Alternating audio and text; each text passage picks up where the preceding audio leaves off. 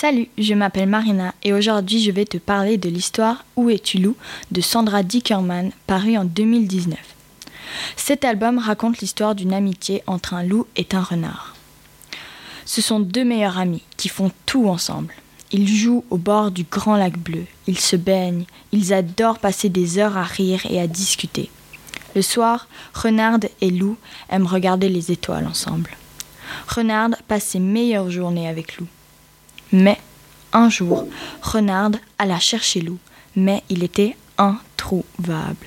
Elle l'avait cherché au lac chauffé par le soleil, dans la forêt où il rigolait et même sous le, le ciel étoilé. Mais aucune trace du vieux loup. Où es-tu loup est un album très bien dessiné et très coloré.